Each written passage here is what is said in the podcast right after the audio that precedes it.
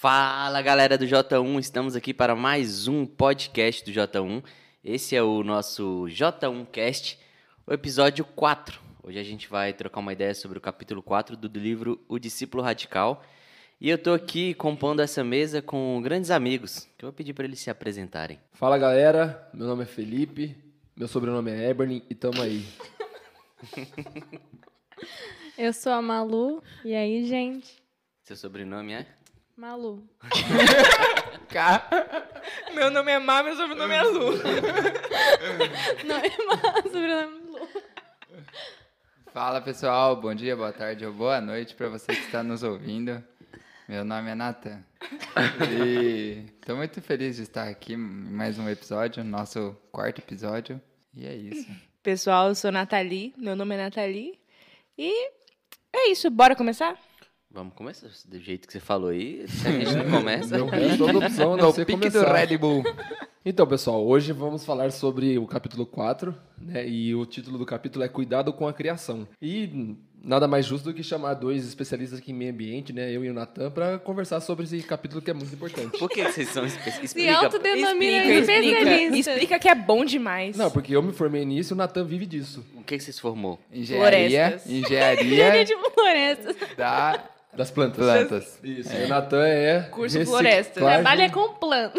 Não, eu trabalho com reciclagem. Tenho um comércio de sucatas e gestão de resíduos. Perfeito. Caraca. Eu boto Ô, fé nesse, que- nesse que, que comércio. aí. engenheiro de plantas faz? Tipo assim, junta as plantas. Não, pra você, você, você tem um melhor spot de sol para colocar cada. Né? Mas que Ai, curso você gente, fez? Fala aí. parte. Fala o curso que você fez. Não foi floresta. Mano, né? gestão é análise ambiental, é a medicina do mundo. Entendeu? Doctor, E eu não entendo porque vocês estão dando risada. Dr. Eberlin. Estamos aqui com ele, Dr. Eberlin. É isso aí. Não, Marcos, o Felipe. Não, não de graça. Bom, fora o bullying, vamos lá. Cuidado com a criação.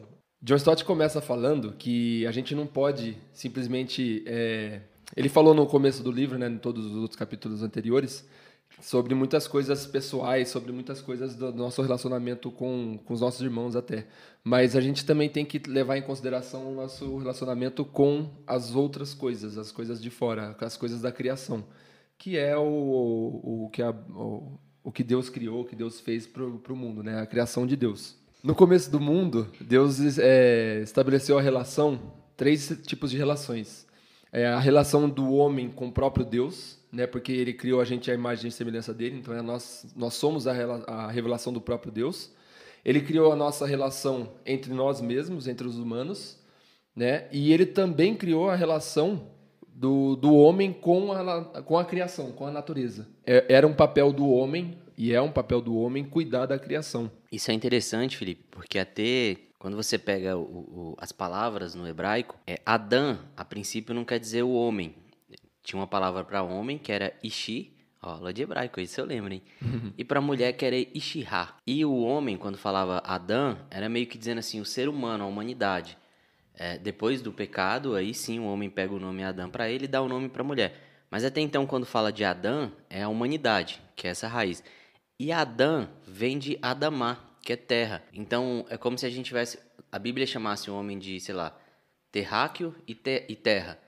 E para um judeu, para um hebreu, isso tem um significado muito forte, que nós humanos, a gente tem uma relação muito forte com a terra. E é até simbólico a forma como Deus cria o ser humano, né? Que ele cria da terra com um sopro divino. Então, assim, a gente está vinculado, de certa forma, à terra. E, inclusive, o John Stott coloca que quando a gente pensa até na restauração da- do mundo, né? Quando a gente pensa, por exemplo, que Jesus vai voltar e tal, e os santos serão salvos, na Bíblia fala que a natureza também será restaurada, né? O mundo todo será restaurado.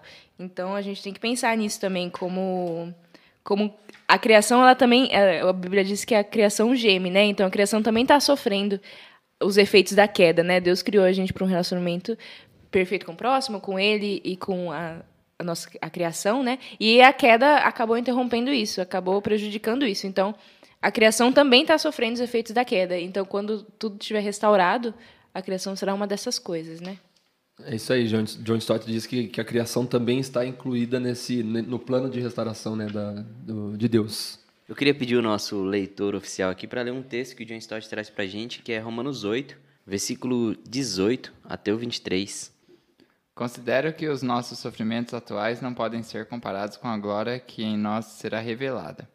A natureza criada aguarda, com grande expectativa, que os filhos de Deus sejam revelados, pois ela foi sub submetida à inutilidade, não pela sua própria escolha, mas por causa da vontade daquele que a sujeitou na esperança de que a própria natureza criada será libertada da escravidão da decadência em que se encontra, recebendo a gloriosa liberdade dos filhos de Deus.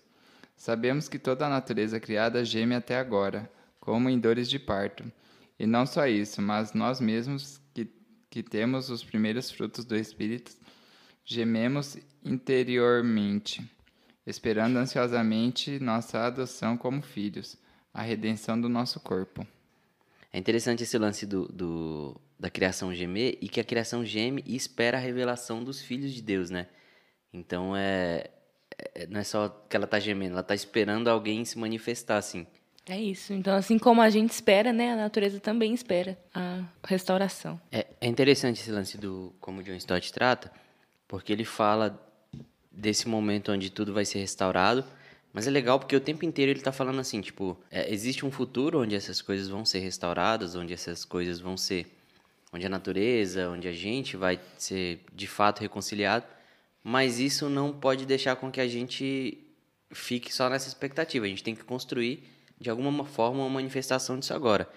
Eu gosto muito dessa, dessa perspectiva do John Stott. Em todos os capítulos ele fala de coisas que são futuras ou de uma esperança que a gente tem, mas ele sempre volta falando, não, mas aí, o que, que a gente vai fazer agora? Então, é, esse capítulo traz muito isso pra gente, o que, que a gente vai fazer agora? Mas a gente ainda vai falar disso. É, isso que você falou tem até a ver com o primeiro capítulo, né, sobre inconformismo, que a gente sabe dos problemas do mundo, mas a gente sabe que é, o que nos espera é um futuro de glória com Deus, mas isso não impede a gente de fazer as coisas que a gente foi chamado a fazer aqui na Terra. Então, o mesmo é com a natureza. A gente sabe que em algum momento a natureza vai ser restaurada, mas não impede a nossa atitude como viventes aqui da Terra ainda, né? A pergunta que ele faz é qual que deveria ser a nossa atitude né, para com a Terra. E aí ele traz dois versículos que, lidos de, de forma superficial, podem parecer assim, ah, um não tem nada a ver com o outro.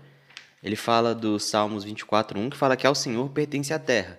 Mas ele traz também o Salmo 115, é, versículo 16, que diz que a terra deu aos filhos dos homens. Então, assim, parece, ah, é de Deus a terra, mas ele deu a terra e aí fica por isso. E aí ele começa a trabalhar essa, esses dois versículos na perspectiva integral, assim. A terra é de Deus, mas ele deixa sobre responsabilidade, ou ele dá, mas dá com como uma forma de cuide, de mordomia, é, alguns textos, teoló textos teológicos vão trazer, como a gente é mordomo daquilo que é de Deus. Então, quando a gente pensa né, nesse relacionamento com, com a natureza, a gente tem que tomar alguns cuidados, né? Porque também a gente pode errar, interpretar errado, né? Então, o John Stott coloca três pontos, né? O primeiro deles é para a gente não deificar a natureza, né? O que seria isso? Natan, o que você acha que é isso? Então, Nathalie, deificar é você fazer com que a natureza vire um deus, né? Até tem, existem muitas religiões que acabam é, deusificando a natureza, seja o sol, a planta, a árvore, a chuva. E a gente não pode cair nesse extremo, né? De tratar a natureza como sendo a coisa mais importante do que até o próprio Deus, né? Então a gente não pode cair nesse, nesse conceito. Tem até o, o, É tipo o filme Avatar, né? Que você pega lá e assim, a, a natureza. A gente está conectado com a natureza, mas não é da forma que está ali no filme, como se ela fosse uma entidade, um deus, como se ela fosse uma, uma, uma mãe, assim, que. Tem até outro filme Até também que chama termo, Mãe. né? Mãe natureza, já, É. já dá essa... A gente não tem que ir lá e dar bom dia pro sol. Mas, é, complementando isso que o Nata falou, se torna até uma idolatria, né? Você começar a adorar a natureza. Fala até em Romanos que isso faz parte dos fins dos, do fim dos tempos, de a gente preferir adorar a criatura do que o Criador. E a natureza faz parte da criatura também. Então, de certa forma, a gente está adorando a criatura assim como nós, em vez de adorar o Criador. E isso torna uma idolatria também, que é contra os nossos princípios, né? Em contrapartida, a gente também não pode é, tratar a natureza como se ela não fosse nada, que é o segundo ponto que ele traz, que é a exploração exaustiva da natureza. É, falando um pouco desse ponto, é, esse extremo às vezes causa um dano até maior, né? Porque é a total falta de consideração do que Deus nos deu, né? Como recurso para viver aqui na Terra, para distribuir com as pessoas. É, essa exploração, igual a gente falou sobre esse, esse papel de mordomia, né? Deus ele criou a terra, to, todos os recursos que tem nela, e ele delegou para a gente a função de cuidar, e não só cuidar do que tinha, mas desenvolver para que tivessem mais coisa, mais coisa vivesse. É, e a gente simplesmente desconsiderar tudo que Deus nos ordenou, né, que é cuidar da natureza e destruir, muitas vezes a ponto de ser irreversível, né? A gente conhece vários lugares que o solo, por exemplo, ficou totalmente infértil, não tem como voltar. Então também é um, des, um descaso e uma falta de. É, tipo assim, desobedecer a Deus do que ele nos ordenou de, de cuidar, né? Esse eu acho que é um ponto que a gente, como igreja, assim, né, cai mais, né? Geralmente a gente não vai adorar a natureza e tal, mas a gente acaba é, até separando a natureza como se fosse um, um assunto que não tem nada a ver com a igreja, né? Então a gente acaba caindo nesse ponto de, é, de poder. Ah, Deus nos deu a, a natureza, Deus nos deu é, todos os, os bens que a natureza dá, então a gente pode, pode usar, pode é, usar à vontade, né? Explorar. É, na verdade, eu acho que assim, a igreja hoje ela fala muito sobre o relacion, os dois primeiros relacionamentos, o relacionamento de Deus, do homem com Deus e do relacionamento com os irmãos. Mas às vezes ela peca em falar pouco sobre o nosso relacionamento com a própria criação. É como se isso não tivesse a ver com a nossa espiritualidade, né? Eu gosto muito do Gênesis e quando você vai para o Gênesis, você percebe, por exemplo, Deus ele cria e ao final do dia ele percebe que o que ele fez é, existe uma contemplação. É, a gente vive no mundo ou numa correria tão grande que a gente sequer para para contemplar. A minha mãe estava aqui esses dias e uma coisa que ela gostou muito de Campinas é que tem muita árvore, tem muito parque. Mas a gente vai se acostumando e a gente não para para contemplar aquilo que Deus fez. A gente não para para contemplar é, a beleza ou essa essa pintura que revela esse pintor que é que é o próprio Deus, sabe? A gente não olha para a criação como uma forma assim, isso aqui está me mostrando que existe alguém maior do que eu, que existe algo, alguém que fez isso aqui, que dá vida, que sustenta tudo isso daqui. Então a gente acaba tendo esse descaso. E fora isso, é, a gente não traz essa responsabilidade de forma individual e nem de forma comunitária. Que eu acho que é interessante também pensar que, que é uma coisa assim, tipo, a minha conversão, uma coisa que eu que, eu me, que me marcou muito, assim, que desde que eu me converti eu não consegui jogar lixo na rua. Só que isso é uma responsabilidade individual minha. Só que de alguma forma isso também precisa ser conscientizado dentro da comunidade. Então, assim, não adianta falar, ah, eu vou fazer minha parte. Quando a gente pensa igreja, quando a gente pensa, é, a gente está manifestando, a gente também pensa isso de uma forma comunitária. Então, assim, como que além da minha responsabilidade individual, a gente cria uma consciência disso em comunidade. Para que, sei lá, eu estou brisando em algumas coisas aqui, mas para que as pessoas comecem a perceber, tipo assim, pô, esse, por que, que esse pessoal pensa reciclagem? Por que, que esse pessoal pensa reutilizar materiais? Ah, pô, isso tem a ver com a espiritualidade deles, não é só porque eles são legais, a, assiste, sei lá, Nat Geography, como é que fala? Nat... É isso aí, meu, tá certo. É. Isso, Nat, Nat Geography. É, isso aí. Não é só por isso, é porque uma canal galera... da Nath. Pessoal, meu canal, vai lá. Tipo assim, é, a, a galera faz isso porque eles entenderam que isso faz parte da espiritualidade, da responsabilidade social, da responsabilidade enquanto fé deles. Isso vai contra até quando a gente pensa, como a gente já falou também em outros episódios, do nosso egoísmo, né? Porque imagina, se a gente não, não consegue nem olhar para o nosso próximo, Imagina que a gente vai pensar em cuidar da natureza, né? Que tem toda essa cultura de achar que a natureza está ali para a gente explorar, né? Então, até essa questão da gente não admirar a natureza, não contemplar isso, imagina se a gente não, não contempla, a gente nem vai pensar em fazer coisas para preservar, né? Então, é uma coisa que a gente tem que se atentar mesmo, essa, essa questão da criação, né? Acho que entra, entra até num aspecto de, de gratidão, assim, de, tipo, ser grato por aquilo que a gente tem. Quando a gente, sei lá, come, quando a gente tem uma, uma sombra para ficar, quando a gente tem um ar legal, que não é o de São Paulo, para respirar, quando a gente tem um, um ambiente legal para ir, sei lá, acampar, às vezes a gente só, sei lá, passa e não olha para aquilo e vê como forma de gratidão. Obrigado. Obrigado, Deus, porque a gente tem isso aqui. E que mesmo a gente fazendo de tudo para não ter, de alguma forma, sei lá, a vida vai lutando e tá aqui. E acho que, que a gente também não pensa o futuro. Porque parece que é um discurso assim que vai chegar sempre para uma próxima geração. As consequências já se falava sobre cuidado muito tempo atrás. Só que não tinha consequência tão clara. Hoje a gente começa a ver algumas coisas acontecendo, a gente vai falar disso aqui no capítulo ainda, mas é como se fosse um problema que a gente vai postergando assim, a gente vai jogando para frente. E aí, ele traz o, o terceiro tipo de relacionamento que a gente pode ter com a natureza, né? o terceiro ponto que a gente pode ter, que é o de cooperação com Deus, é, que entra muito naquilo que, que ele trabalha nos Salmos, que não é, a natureza não é nossa para a gente fazer o que a gente quiser, a natureza, a terra, ela é de Deus, mas ela foi dada para a gente, para a gente cuidar, para a gente preservar, para a gente cultivar, e nisso criar uma cultura. Até um dos termos que ele usa, que é o mandato cultural, que é da gente cuidar da terra, que a gente tem de povoar a terra, mas fazer tudo isso de uma forma saudável e equilibrada. Total. É, a gente, a gente tem que achar um equilíbrio, né, nisso aí, porque é, não cair nenhum dos dois extremos, né? Então, sempre que a gente. Quando a gente fala de natureza, a gente fala de equilíbrio, né? A própria natureza é um, é um equilíbrio, é tudo funcionando para dar certo, né? E, é, e, e nisso do, do, equilíbrio, não é pensar, tipo assim, a, não deveria ser, né? Talvez chegue uma, uma época em que vai ser necessário decisões ou, ou, ou movimentos extremos, mas assim, não é parar de comer, todo mundo agora, ninguém nunca mais vai comer carne. Não, peraí, como é que a gente pode fazer de uma forma equilibrada e a gente reduzir isso? É, como é que a gente. Ah, não é porque agora, nossa, não vai ter mais folhas, ninguém vai mais vai usar folhas. Como é que a gente pode fazer para que a gente use de uma forma é, sustentável? Mas não é essa sustentabilidade assim, ah, eu vou arrancar todas as plantas e vou ficar plantando eucalipto 10 anos seguidos e falar que isso não é sustentabilidade. E é interessante esse lance de não pensar esse tipo de sustentabilidade capitalista, porque até no, na lei é, existia um tempo de descanso para a terra. Então, se você plantava é, por sete anos, no sétimo ano, na verdade, a terra tinha que descansar. Então é, é uma coisa que está tão presente numa, numa outra cultura, mas que para a gente, assim, hoje a gente planta até a, a última gota que dá para a terra produzir alguma coisa, depois ela...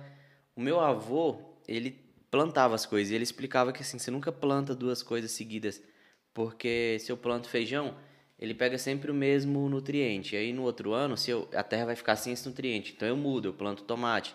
Você Felipe aí que é do engenheiro de alimentos aí, de plantações. É, você tá falando do jeito que eu te falei, tá certinho. Meu avô que me falou isso, hein? É, mas é interessante pensar esse cuidado que, que o povo tinha e que isso fazia parte da lei e que a gente perdeu. Mas é que isso também se torna. É, antes era mais pela sobrevivência e hoje é pelo que você falou, né, do capitalismo. Hoje, quanto mais produzir, melhor. O, também tem o ponto que a gente vai falar mais para frente do crescimento populacional, que fez uma demanda muito maior. Aí agora as pessoas estão mais preocupadas com produzir, não com qualidade, com a natureza, né? É, exatamente. Esse conceito do seu avô chama rotação de culturas. É. Tá? Isso aí. E... Meu Deus, um graduado aqui. É... Meu avô não fez faculdade, mas sabia também. Não, então, mas isso daí é justamente para isso, porque você. E, e, o que acontece hoje é que o pessoal ele, eles vão plantando é, o que dá e o que o máximo que consegue para realmente conseguir. Porque se você faz essa rotação de culturas, você teoricamente você tem um, um, pedaço de solo lá que ele fica infértil, né, improdutivo durante um certo tempo, que é esse tempo de descanso. E em termos monetários isso daí é prejuízo. Só que assim, se você faz um manejo direitinho, é, lá na frente, ao longo prazo, você tem essa terra é, produzindo muito mais coisa durante muito mais tempo. Só que como o mundo é muito no hoje, né, Natan, que tá vindo com lanche fazendo muito barulho. Nunca vi fazer tanto barulho assim. Né? Não, a gente seguiu. É, e agora, Cirilo, de barriga cheia, né, depois do lanche que o Natan trouxe, parecendo um Obrigada, Natan, patrocinou. É, só para finalizar o raciocínio, né, então o pessoal, é, como essa terra fica improdutiva durante um tempo, né, enquanto ela está descansando, então, é, muita gente não faz esse, essa, não tem essa espera, né? Então eles vão plantando, plantando, plantando e vão também enchendo a terra de, de agrotóxico, de, enfim, de coisas industrializadas para fazer ela dar um jeito de recuperar. Forçando a barra da terra. É, forçando a terra. É, e pensando muito mais no, no bolso deles do que na própria terra e na própria como vai como Vai, vai se cuidar. recuperar, né? Exatamente. Então, diante desse, desse relacionamento certo que a gente tem que ter com a natureza, né? A gente vê que atualmente está tudo tá tudo ao contrário, né? Atualmente a gente vê que a gente está vivendo uma grande crise, né, ambiental.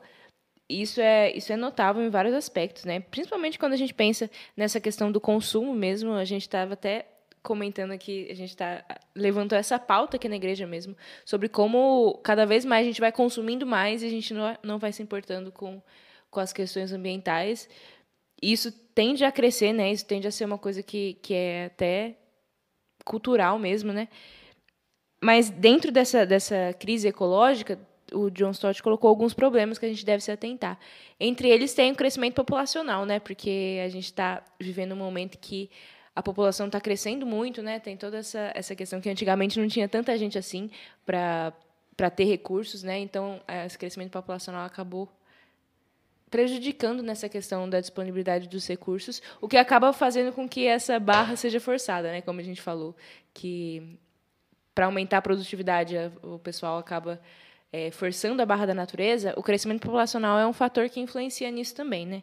E quem mais quer Sim, falar? ele, ele tem outros. Ele. Não, pode continuar. Eu ia falar eu- do, do crescimento também, outra coisa que ele Eu fala. ia falar do crescimento. Então fala. Mas- Porque acho que senão ele vai pular falar, pro né? próximo, É, eu acho. Vou depressão, né? Não quero nada de depressão. É, e falando sobre o crescimento populacional, não entra só para sustentar essa quantidade de pessoas que tem, né? Mas também essa questão do consumismo que a gente fala. Então, é uma demanda muito grande para produzir muitas coisas desnecessárias, que geram um acúmulo e causam outros problemas que a gente vai falar mais para frente. Mas é, tem desmatamento para construção de prédios, de casas, um monte de extração de minério. Tudo isso tem destruído por conta do crescimento populacional.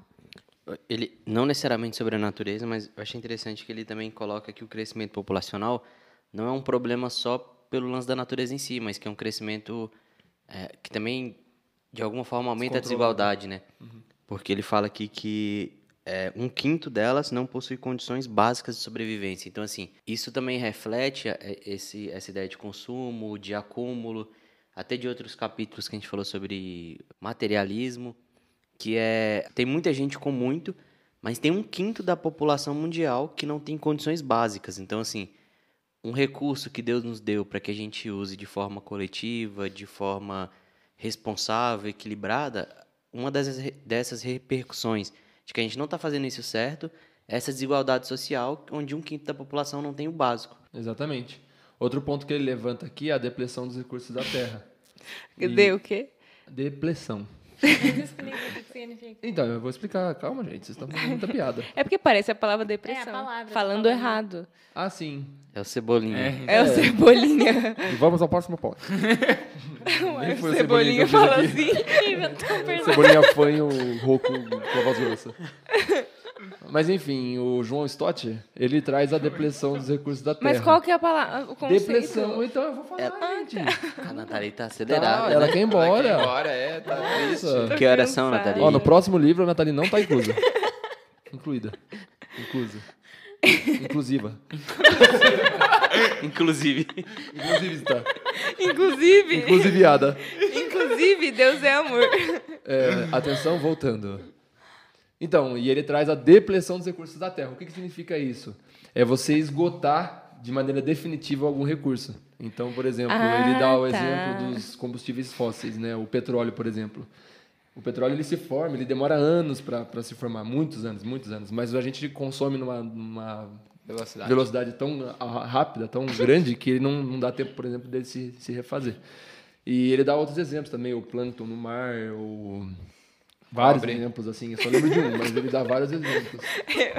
Leia o livro pra vocês verem. É, tem mais exemplos lá no livro, viu, galera? exemplos. E... Não, então, é até desflorestamento, é, por exemplo, na... na- na- é, é, desmatamento, deser- desertificação, é, são todos é, problemas que a gente enfrenta quando a natureza ela é agredida de uma maneira muito violenta.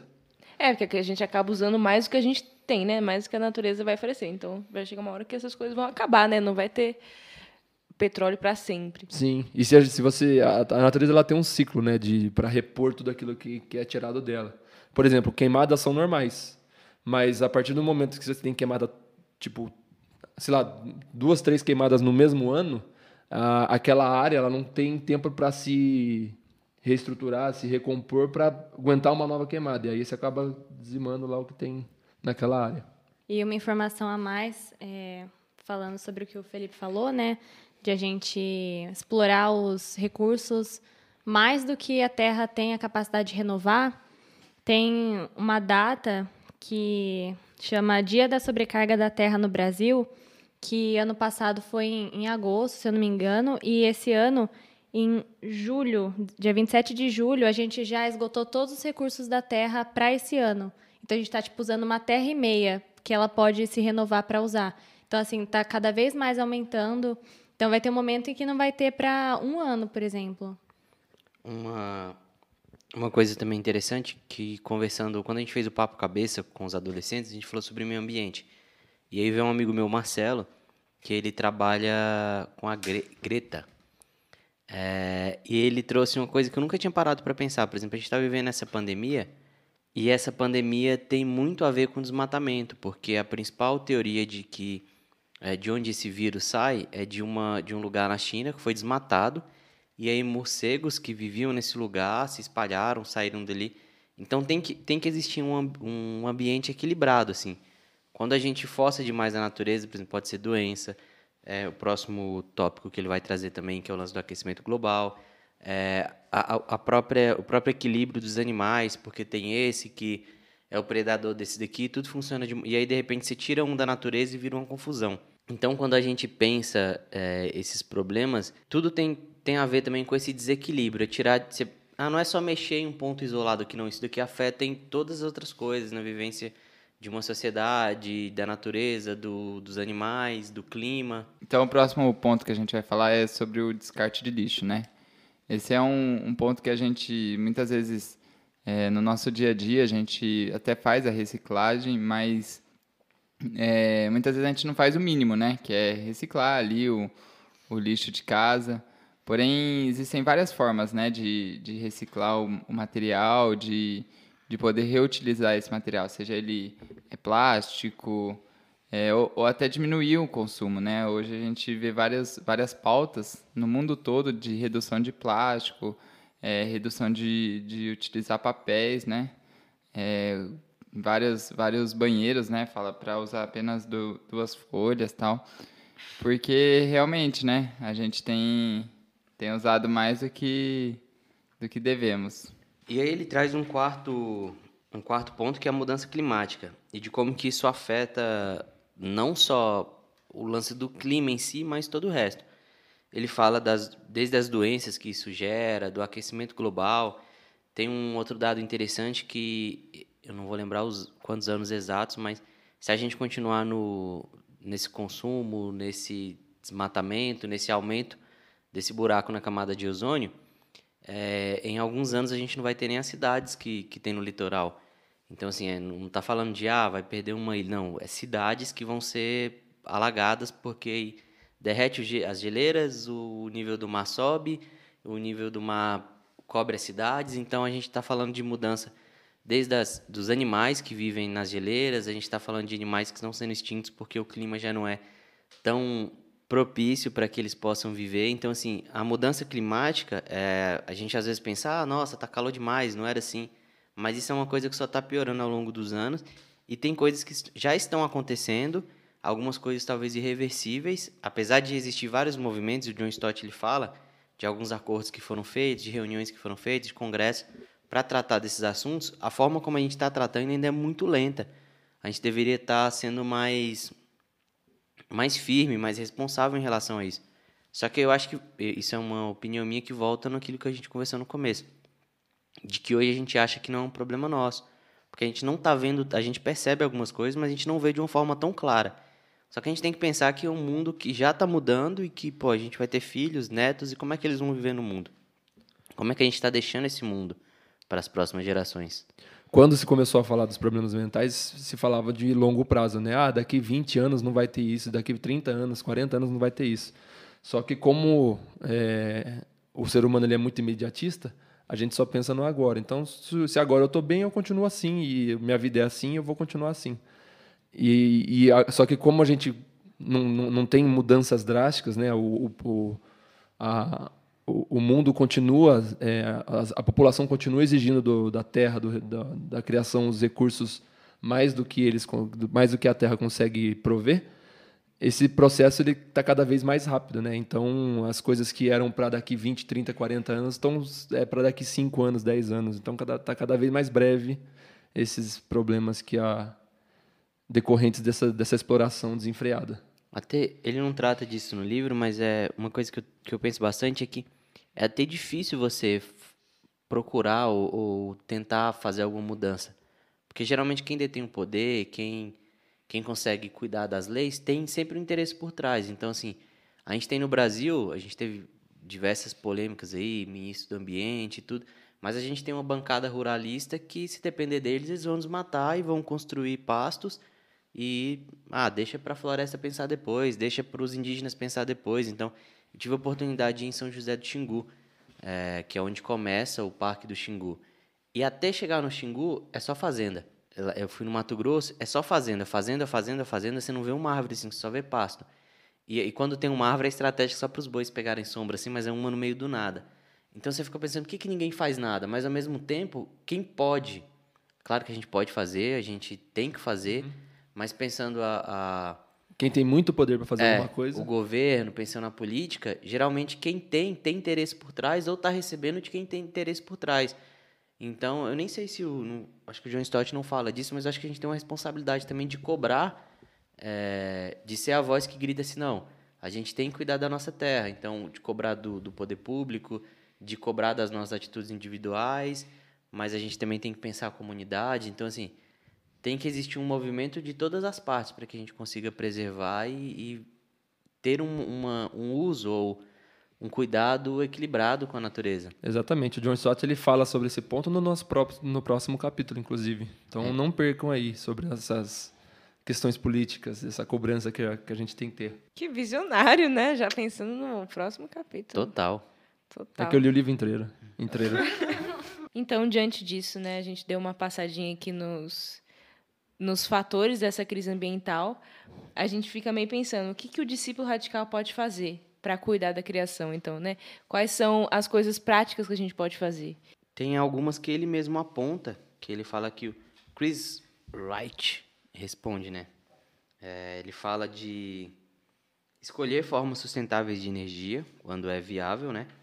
É, desligar os aparelhos em desuso, comprar alimentos, mercadorias e serviços de empresas que tenham diretrizes ambientais e eticamente saudáveis. Isso é interessante porque as empresas elas ganham até um valor, um valor social, uma, um, um, selo, quase que assim, essa empresa aqui é legal, pode comprar aqui. Ah, nosso tênis é reciclável, então tem um, é de material reciclado, então tem um certo valor hoje, está começando a, a se criar. É, eles se aliam a grupos de conservação, então a gente pode fazer isso também. Evitar o consumo demasiado e o desperdício desnecessário e reciclar o máximo possível. Esses são os conselhos do Chris Wright. Só que eu sei que aqui na igreja está rolando uns movimentos também, então eu queria que vocês que estão envolvidos aí pudessem dar um spoiler aí do que vem pela frente. Bom, então dando um spoiler, a gente começou a discutir essa questão do meio ambiente aqui na PIB, né? Que a gente nunca tinha parado para pensar, pelo menos eu nunca tinha parado para pensar muito isso. E atualmente assim veio à tona esse assunto sobre cuidar do meio ambiente, né, sobre o testemunho que a igreja tem que dar, o que entra nessa nessa questão né, do que, que o discípulo radical deve fazer. E então a gente vai começar um projeto, né? A gente está tá articulando aí um projeto que é nesse, nesse sentido, de, de reciclar, de reutilizar as coisas, que é mesmo para dar o nosso testemunho enquanto igreja de que a gente está cuidando da criação. De alguma forma também fazer isso para ajudar o nosso planeta, né? Porque a gente está vendo, né, diante dessa crise toda, que o nosso planeta precisa de ajuda, precisa de alguém, como o Cirilo falou, que grite por ele, né? E então a gente está pensando aí em um projeto e até peço a colaboração de todos, que vai ser bem bacana, né? É, esse projeto, assim, né? A gente pensa é, em fazer a igreja um ponto de coleta seletiva, né? A gente pensou em começar com eletro, eletrônicos, né? Celular, computador, é, monitores e outros aparelhos, né? Que você tem em casa que você não utiliza mais, trazer até a igreja, né, para a gente poder dar um, uma destinação certa para esses, esses materiais, né? Então a ideia mesmo também é conscientizar a igreja, né? Que esse assunto venha à tona também para a igreja toda e que a gente, quanto cristão, a gente tem essa responsabilidade, né? Que nos foi dada por Deus de, de ser mordomos aqui na, na terra, né? E às vezes até algumas iniciativas individuais, assim. Eu lembro quando a gente fez esse papo com, com os Adolas, a gente propôs de desafios, né? Então cada PG adotou um desafio. Então teve um PG que é, pegou o, o desafio, o movimento da segunda sem carne, pensando a, o lance do, dos animais, de como é que se mata e se cria boi de, sei lá, vamos criar aqui no confinamento, vamos matar, só pensar produção. É, teve PG que... É, diminuiu o tempo de banho. Teve PG que, que escolheu diminuir o tempo de banho, teve PG que escolheu usar menos plástico e fazer só compras com a sacolinha de mercado. Inclusive eu tinha perdido a minha, minha mãe achou um absurdo, né? Deu uma bronca. Eu usava, mãe, mas eu fiz alguma coisa com isso Ela lá e comprou e deixou em casa. Eu lembro que eu troquei os tapetes, eu tenho um cachorro e eu uso tapete aqueles que descarta. Aí eu troquei por alguns que você consegue ter, você pode usar 200 vezes lavando, né? Então tem movimentos pequenos, mas que todo mundo começar a fazer um, e aí eu já deixo de desafio, assim, se você topa fazer algum desses, eu falo, ah, eu tô fazendo isso daqui em casa, compartilha com a gente no grupo do, do J1 ou manda no Instagram também, pra gente poder ter uma noção do que tá acontecendo, do que essas conversas estão gerando. Eu acho que essa parte, é, não adianta a gente querer mudar um, um, o país, por exemplo. Eu, eu, acho que se cada um fizer uma, uma pequena parte, seja em casa, seja, é, sei lá, no trabalho, pequenas atitudes que, que mudam bastante, né? Eu, eu acho que dá para querer mudar o país, mas a gente começar mudando o que está à nossa volta, né? É, não adianta. Eu lembro de um, de um professor, ele falou uma coisa que me marcou muito uma vez, que eu era todo, ah, vamos mudar isso aqui, dá para mudar a igreja e tal. Ele falou, Cirilo, em vez de você querer começar a pensar mudar o mundo, faz um círculo ao redor de você e muda o que está dentro desse círculo. Aí fica assim, é... Isso é um músico do Michael Jackson, sabia, né? É? É. Eu não sabia. Ah, não, do Circle? Ah, não, não. não. Ele If you wanna de... make the world a better place, take a look at yourself and make that change. O Cirilo vai colocar a música aí. parte. É, né? Mais fácil. Morrendo de sono, é melhor cortar. Mas isso ficou muito marcado, assim. Acho que a gente começar com essas pequenas atitudes é o ponto de partida. Sim, eu acho que também, como todo problema que é assim social, né, estrutural, mundial, a gente nunca pode mudar tudo, né? Então, por exemplo, aqui, aqui né, no projeto da igreja a gente até foi apresentar e a gente falou tipo assim, a gente tem que começar com as coisas pé no chão, né? As coisas que a gente consegue fazer. Ele fecha o livro com uma fala do, do Chris Wright de novo. Que ele fala que é totalmente inexplicável ouvir alguns cristãos afirmarem que amam e adoram a Deus, que são discípulos de Jesus, mas que mesmo assim não se preocupam com a terra que carrega o seu selo de propriedade. Então, se a gente diz amar a Deus, se a gente diz ser cristão, se a gente diz ser discípulo de Jesus, a gente precisa aprender a amar a terra numa forma de cuidado, numa forma de se sentir responsável e de fazer aquilo que ele deixou para a gente como mandato cultural, que é cultivar. Sim, isso é até uma forma de se importar com o próximo, né? Porque a gente tá tão, tem tanta, tanto lugar que prevê que as próximas gerações vão sofrer, então, tipo, se a gente não cuidar do meio ambiente, a gente está não se importando com as próximas gerações também, né? Sim. Nossos filhos, netos, enfim. Como diria uma amiga, total. Total. amiga que está aqui do nosso lado. Então encerramos aqui o nosso quarto capítulo. Muito obrigado, foi um prazer dividir essa mesa com vocês. Espero que vocês me convidem para um próximo aí também. E não percam o próximo capítulo. Temos convidados especiais, vai ser bem legal. Então, é isso. Beijo para vocês. Tchau. Obrigado.